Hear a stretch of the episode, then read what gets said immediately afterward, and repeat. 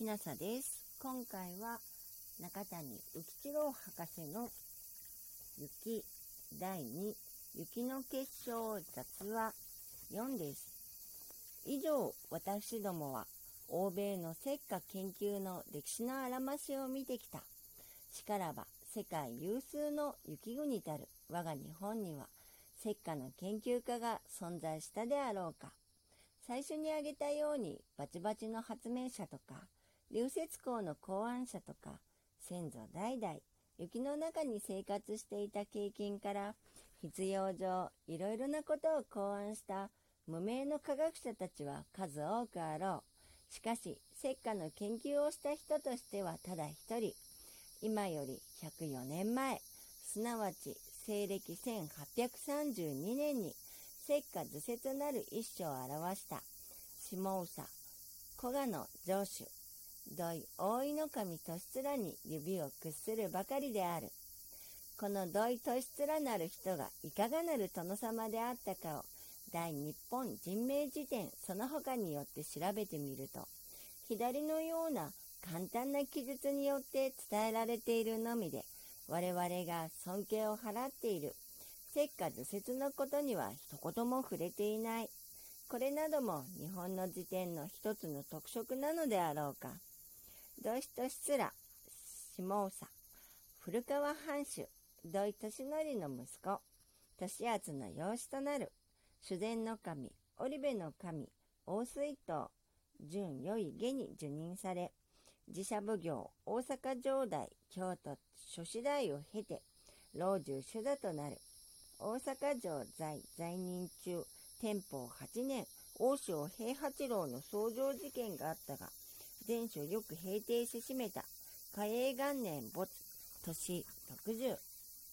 彼の残した石化図説一巻は、1820年代にスコレスピー、あるいはグレーシャーのごとき世界的石化研究者として歴史上に普及の名を残した人々の仕事と比べてもあまり遜色がないように思われる。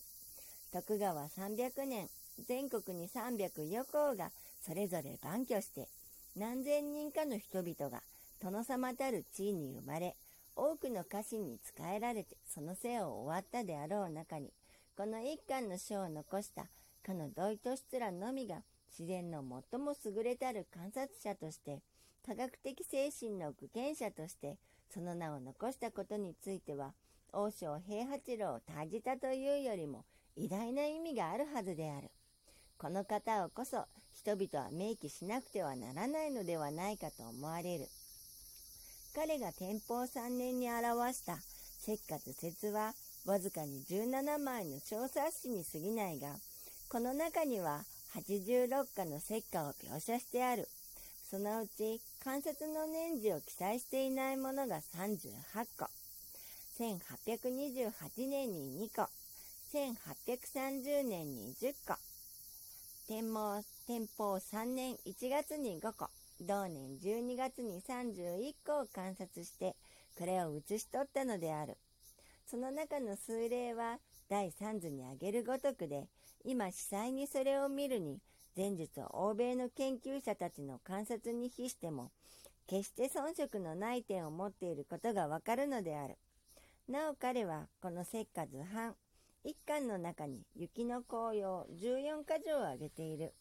少しく長いが我が国の石化研究の大先達の文章としてここへ引用することは必ずしも無駄ではなかろう。原文のまま読んでもわからないと思いますので現代語訳してみました。第1空気をきれいにし汚れを減らす第2気分も爽やかになる。第3積雪は常に山頂を寒くする。故に登った水蒸気が凝集して水を山にとどめもって川の源を養う。第4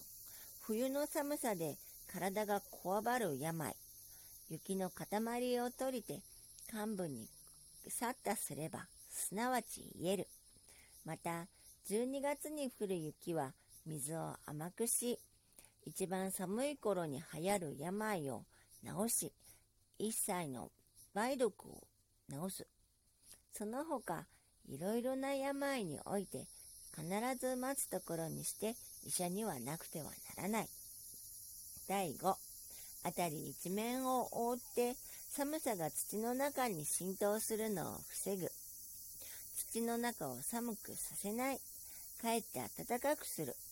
故に草木は生い茂るし、虫たちも生きることができる。また、雪の上にソリを走らせ、犬や鹿を使い、重いものを引き、遠くにまで運ぶ。故に、雪が多いのは害よりも利益の方が大きい。第6、雪に覆われている方が穀物が凍ってダメになってしまうのを防ぐ。第7、穴蔵の氷や雪は夏に鳥や魚など肉の腐るのを防ぎ、重湯などを冷やして収穫や儲けを引き込むことを可能にし、いわゆる氷や雪、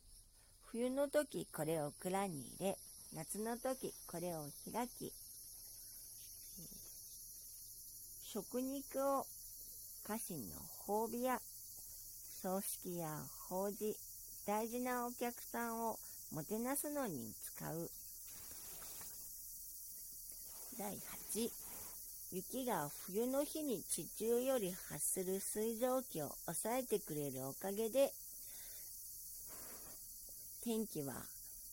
えっと、暗い日ばかりにならない。もし冬の日の水蒸気がすべて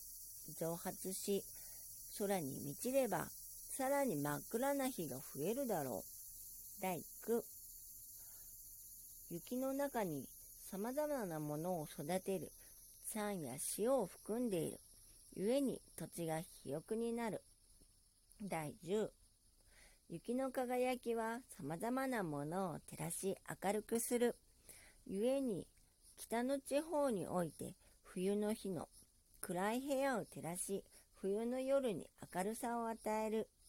第11雪が十分に積もれば稲子を減らしその春は必ず優しい雨が降り田畑が潤いえっと豊作になる。第12学者は雪によって自然界の真理を悟り詩人や絵描きに至るまで死に趣を加え山や川の美しい景色を、えー、と美しさを加える。第13雪の清らかさは比べるべきものがない。よく汚れを落とし匂いも消す。故に中国人や西洋人は行いが正しいこと、正しい行いをする人物について雪のようだと表現する。我が国で雪と名付けるのもこれと同じである。第14様々な山の雪が少しずつ溶け、常に様々な顔に、川にちょうどよく冷たい水を送り、乾くこともなく、水害を起こすところもない。夏には冷たい水を、冬には寒さを防いでくれる。偶然ではなく、天地の神が設計したのだろう。道の上に積もった雪はありがたいものである。以上がその全文である。この中には、例えば第4のごとく、雪というよりもむしろ氷であろうと思われるような箇所もないではないが、全体を通じては雪の性質、雪の紅葉を同破したものとして尊敬に値するのである。もっとも彼は下宇に住んでいたのであるから、北越切符の著者のごとく、雪から被る災害については見るところがなかったのか、あるいはやはり殿様のおおらかな気分が現れているのかもしれないが、災害についてあまり触れていないのは面白いことと思われる。しかし、ともかく今から104年昔に、石化図説の著者のごとき人がいたということは、日本人のために意を強くするに足る材料であろう。中谷浮吉郎博士の雪第2雪の結晶雑話4でした。もしあなたが聞いていらっしゃるのが夜でしたら、よく眠れますようにおやすみなさい。